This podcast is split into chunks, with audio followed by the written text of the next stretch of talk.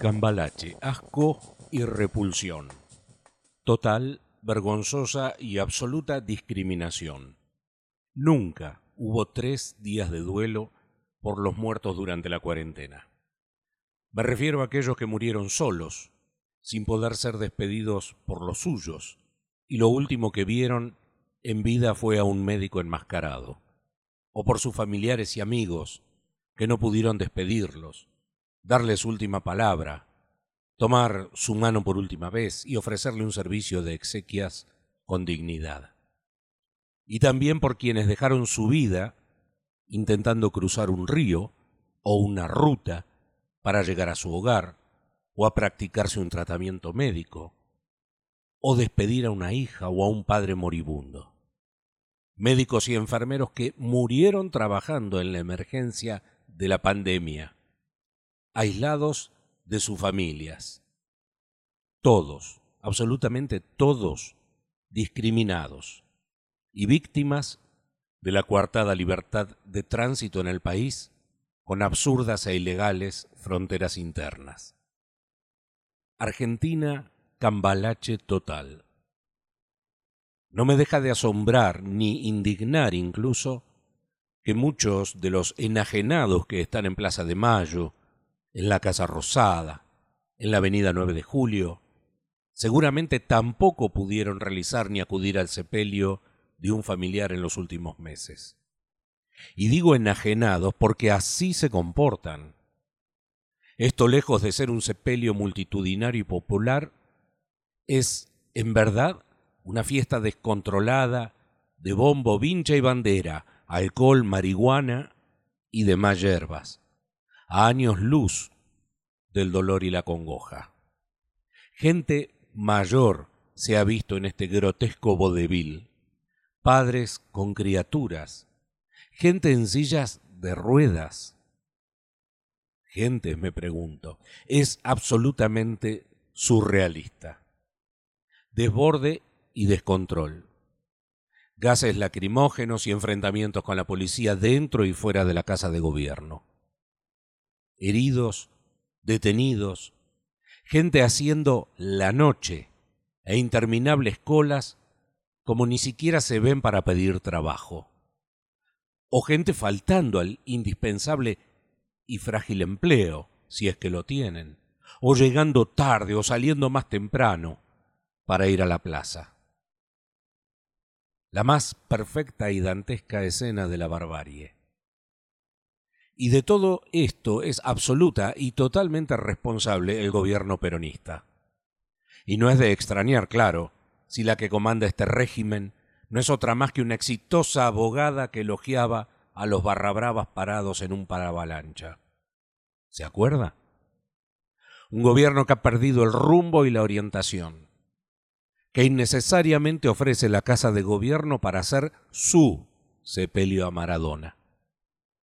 Ese mismo régimen que ha perdido la poca autoridad funcional y totalmente la autoridad moral para pedir distanciamiento social, para impedirte que no te juntes en familia, pero que abre casinos y no escuelas, que te ha impedido ir a un cementerio, que te ha obligado a festejar los cumpleaños por Zoom. Pregunto, ¿con qué autoridad ahora te va a impedir juntarte con los tuyos en las fiestas de fin de año. Porque hasta el momento no están permitidas las reuniones familiares de más de 10 personas. Pero parece que sí organizar un sepelio para un millón. ¿Con qué autoridad? Con ninguna. Quizá lo haga así con el mismo autoritarismo con el que acusaban de asesinos a quienes salieran a correr por las noches o simplemente concurrir a un bar. Tildaron de asesinos y enemigos de la vida a quienes salían a reclamar institucionalidad, pero festejaron impúdicamente el 17 de octubre y el Día de la Militancia. Régimen nefasto el que nos gobierna y que hoy es totalmente responsable de lo que está ocurriendo en las calles, casa de gobierno y de sus consecuencias sanitarias. Mientras tanto, ese mismo régimen mentiroso Es el que promete millones de vacunas y desvergonzadamente habla de fechas y plazos de vacunación contra el coronavirus para después desdecirse, cuando ni siquiera una ampolla de cualquier vacuna ha salido a la calle en el mundo entero. Pero todo vale para hacer populismo y demagogia en un país donde el clientelismo político es precisamente política de Estado. Y cuando una pelota de fútbol echa a rodar o cualquier tema vinculado al fútbol le hace perder el norte y la razón a una nación. Es que ese populismo, esa demagogia, el clientelismo, la prebenda, la vagancia, el ventajismo político y la ignorancia, la brutez y la mediocridad como virtud han hecho masa crítica en la Argentina. Lo sucedido y lo que sigue sucediendo en torno a la muerte de Maradona así lo demuestra. Y atento que no estoy hablando de Maradona, ¿eh? La culpa no es del chancho. Quizás sea la indignación, el asco y la repugnancia que esto me cause, o la necesidad de catarsis, que no sea usted, pero a mí me generan los peores pensamientos y deseos. Y es triste que eso suceda. Incluso pienso cuando veo todo esto que nos merecemos el dólar, no sé, a 1.800 pesos, la inflación en 700% y el asado, ¿por qué no?, a mil pesos el kilo. Total, si una pelota de fútbol eclipsa cualquier cosa, ¿no? Sí, ya sé. Usted dirá que es mucho, que usted trabaja de sol a sol y paga sus impuestos, y educa y forma a sus hijos, y... Y entonces me pregunto, ¿cómo haremos para sanear esa masa crítica? Yo sincera y tristemente creo que no tenemos solución.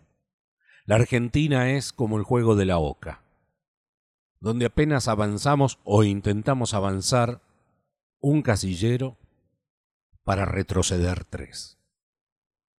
Finalmente, la vergüenza que me generan los medios de comunicación. Todos, absolutamente todos. Hoy no hay dólar, inflación, jubilados, corrupción, Abigail, justicia mañada, inseguridad, pandemia, vacuna, contagios, muertos, nada, nada. Al momento de este podcast Llevamos más de 24 horas ininterrumpidas de transmisión en cadena de todos los medios con el tema Maradona. Periodistas que se rasgan las vestiduras por la racionalidad y los valores, hoy haciendo puchero y moqueando ante las cámaras. Vergonzoso, lamentable. Todos, absolutamente todos, no se salva uno, periodistas, columnistas, panelistas, redactores, directores de noticias o contenidos o lo que sea, todos rendidos ante el morbo y el oportunismo en una falta de respeto total a la sociedad. Mire, para perder la credibilidad, la seriedad, el criterio, y para perder el respeto y la confianza en alguien, muchas veces basta solo una acción bueno, los medios, una vez más, dando verdadero asco. Dan asco. Y por mi parte, la verdad, yo no le creo, ni me despierta respeto, ni confianza, ningún periodista, ni ningún medio. Ninguno. Mi Argentina es un cambalache. Y tristemente siento asco y repulsión. Este podcast también lo podés seguir en Breaker, Google Podcast, Radio Public Spotify. Me interesa tu opinión, comentarios o sugerencias.